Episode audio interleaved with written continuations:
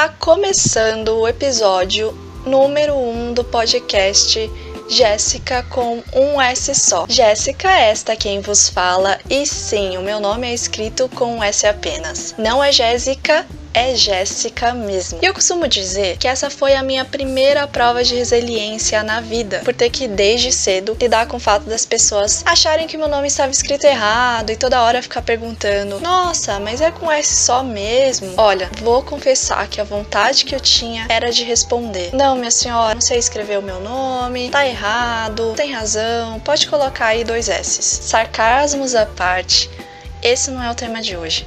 Aliás, antes de entrar no assunto, quero explicar um pouco da onde surgiu a ideia de fazer esse podcast e o que me motivou.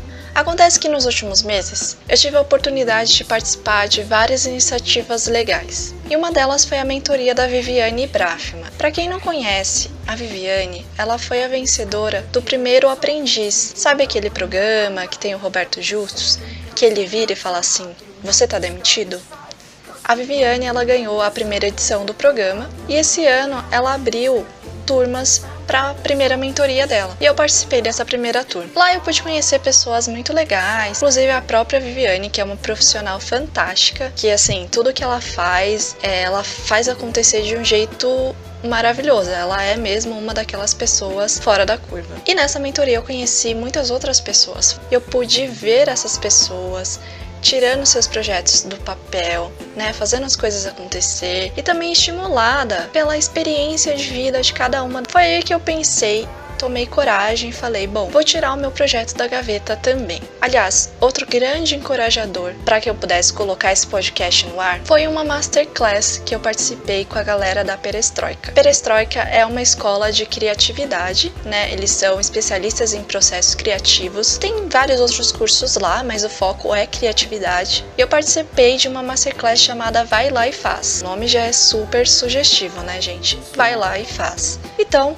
aqui estou nesse primeiro episódio piloto do meu podcast. A ideia aqui nem é ter a pretensão, tá, de virar algo grande, famoso. Eu não quero ser famosa nem nada do tipo. O meu objetivo aqui é poder compartilhar experiências, né, e aprender cada vez mais. Porque afinal, dizem que a gente aprende muito mais quando a gente ensina do que quando a gente fica ali naquela posição passiva de aprendizado. Gente, eu tô gravando esse podcast aqui agora na minha casa, no meu quarto. Então, eu já peço desculpas antecipadamente se vocês ouvirem algum tipo de ruído ou barulho no fundo. Pode ser os meus vizinhos ou o barulho da rua, tá? E eu desejo do fundo do meu coração que esse podcast possa agregar alguma coisa de útil para você, porque afinal de contas, se não for para ajudar de alguma maneira, é, nem vale a pena estar tá fazendo isso aqui. E futuramente eu também pretendo trazer convidados para poder compartilhar suas experiências e histórias aqui também. Provavelmente vou trazer pessoas da mentoria para poder falar aqui um pouquinho da área de atuação delas, pessoas que eu conheci ao longo da vida e assim por diante. E quando eu pensei no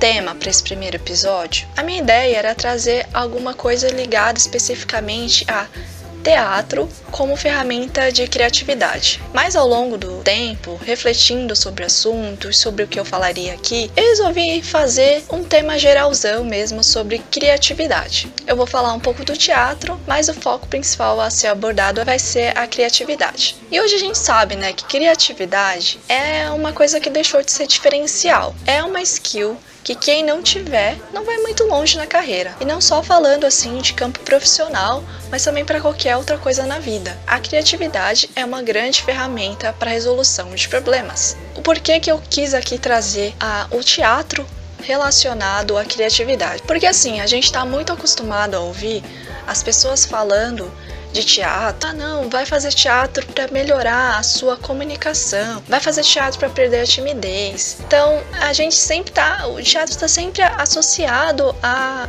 melhorar suas habilidades de comunicação. E com exceção de quem realmente quer trilhar ali o caminho da atuação, o teatro ele é comumente buscado por essas pessoas que querem é, desenvol se desenvolver mais, né, perder a timidez e inclusive para mim, que sempre fui uma pessoa tímida desde cedo, o teatro sempre pareceu uma boa ideia para para poder perder a timidez. Então, de uns meses para cá, é, faz mais ou menos uns três meses, eu embarquei nessa do teatro. Então, eu tô na turma iniciante do teatro lá na escola Macunaíma. Super recomendo se você estiver procurando uma escola para fazer teatro, faça a Macunaíma. Os professores lá são ótimos e vale super a pena. Mas o que, que eu quero dizer com tudo isso? Eu também achava, assim, eu tinha uma ideia que o teatro ele era uma coisa mais direcionada só para comunicação. Mas ao longo das aulas, eu comecei a ficar fascinada porque eu percebi que o teatro ele não tem a ver com a comunicação em si, mas sim com a forma como a, como a gente é levado a experimentar o novo, e a usar a nossa imaginação. Eu achei isso sensacional, porque assim, eu trabalho com criatividade. Eu sou designer, eu estou designer. Gosto de dizer que eu estou designer porque eu acredito que nós não somos definidos pela nossa profissão, pelo nosso ramo de atuação. A nossa profissão, ela é só mais uma das coisas que a gente faz no nosso dia a dia. Então, por exemplo, atualmente eu tenho um horário específico do meu dia que eu faço coisas de design, algo que está ligado à minha profissão. Mas fora de, desse período, eu faço outras coisas desenvolvo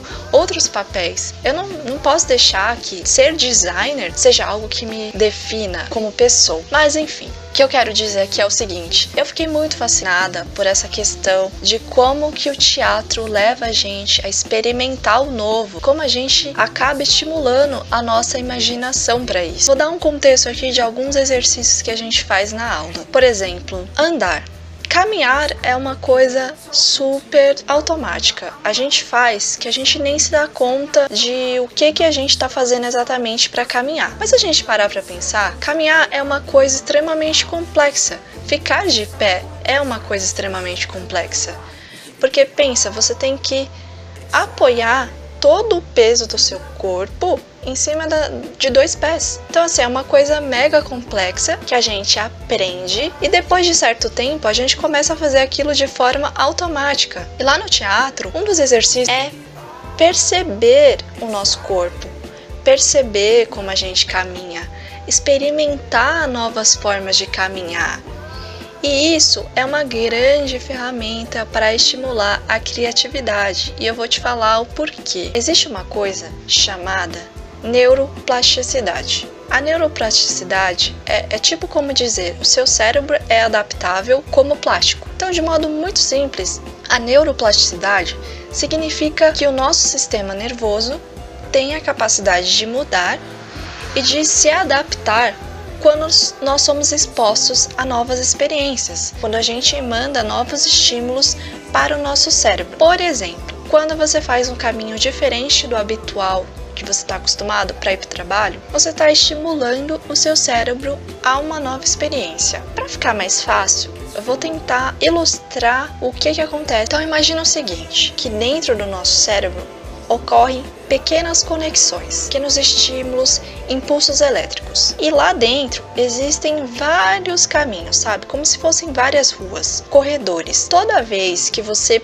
pensa, imagina ou faz alguma coisa, é disparado um impulso elétrico que percorre um caminho quando você anda, quando você lê, quando você está assistindo TV. Os impulsos eles estão caminhando lá. Quando eu estou lá no teatro e quando eu sou estimulada a experimentar novos jeitos de andar, isso diz para o meu cérebro o seguinte: opa, isso aqui é diferente. Isso aqui a gente nunca fez antes. Então, o meu cérebro ele vai criar um novo caminho para esse impulso elétrico. E toda vez que nós criamos novos caminhos lá dentro, eles são fortalecidos, de forma que em um determinado momento isso vai acabar se tornando natural. Existe um estudo que fizeram com taxistas e motoristas de ônibus londrinos. Esse estudo revelou o seguinte, que os motoristas de táxi tinham o hipocampus o hipocampus é uma área do nosso cérebro que é responsável por representações espaciais, aprendizado de novas rotas e pela memória. O estudo ele revelou que os motoristas de táxis tinham o hipocampus mais desenvolvido que os de motoristas de ônibus. Por que, isso, por que, que eles chegaram a essa conclusão? Porque os motoristas de ônibus eles sempre faziam o mesmo trajeto né? Então eles iam sempre do ponto A ao ponto B todos os dias fazendo o mesmo caminho. Enquanto que os taxistas, eles precisavam memorizar rotas novas. porque os passageiros sempre iam para lugares diferentes. Detalhe importantíssimo: naquela época não existia GPS nem o Waze.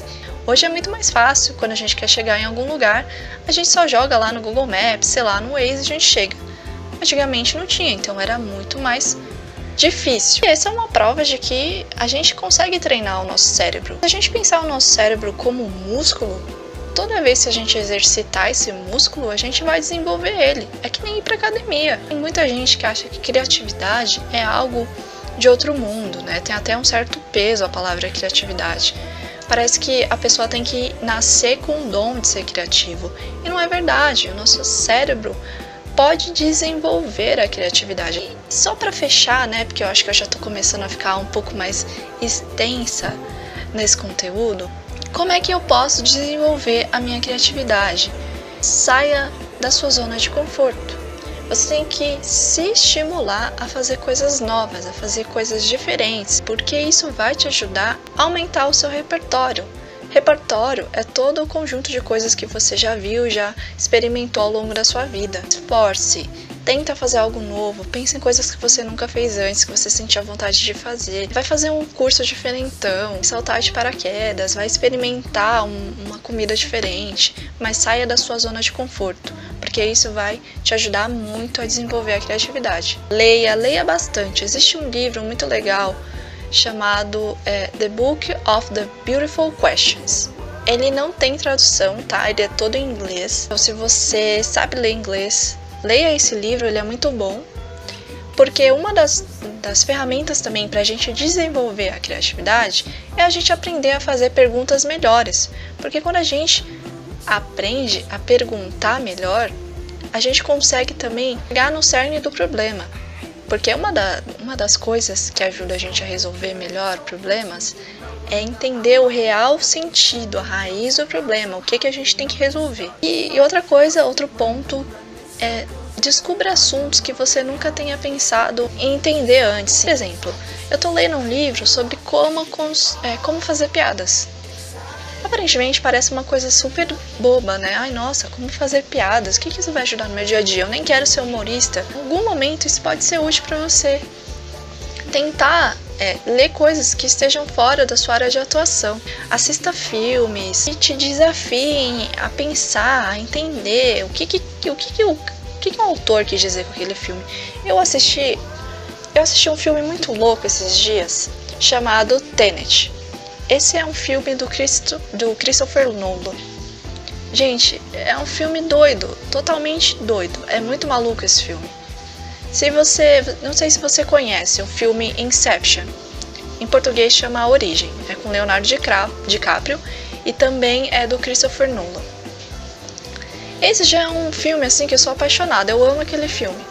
E ele já tem umas coisas assim que no primeiro momento você fica meio confuso mas ao longo do, do filme tudo vai sendo explicado, você consegue entender. Agora, Tenet. Tenet é um filme que ele faz assim a sua mente explodir, dá um boom no seu cérebro. E sério, assim, se você gosta de se desafiar, se você gosta de colocar a sua cabeça para pensar, entender e ver coisas com outra perspectiva, assista Tenet. É muito bom esse filme ainda no campo de assistir coisas, assista séries, né? faça coisas assim que você consiga aproveitar de forma leve, descontraída, porque isso também ajuda na criatividade. Falei demais aqui. Espero que, você, que isso possa ter te ajudado. É, se você quiser comentar alguma coisa, se você quiser criticar, se você quiser me xingar também, eu estou aberta a te ouvir. Me acompanha lá nas minhas redes sociais, me manda um direct lá no Instagram né, o meu Instagram é vieira.jéssica, você já sabe, com um S só. Vai ser muito legal ouvir a sua opinião sobre esse programa.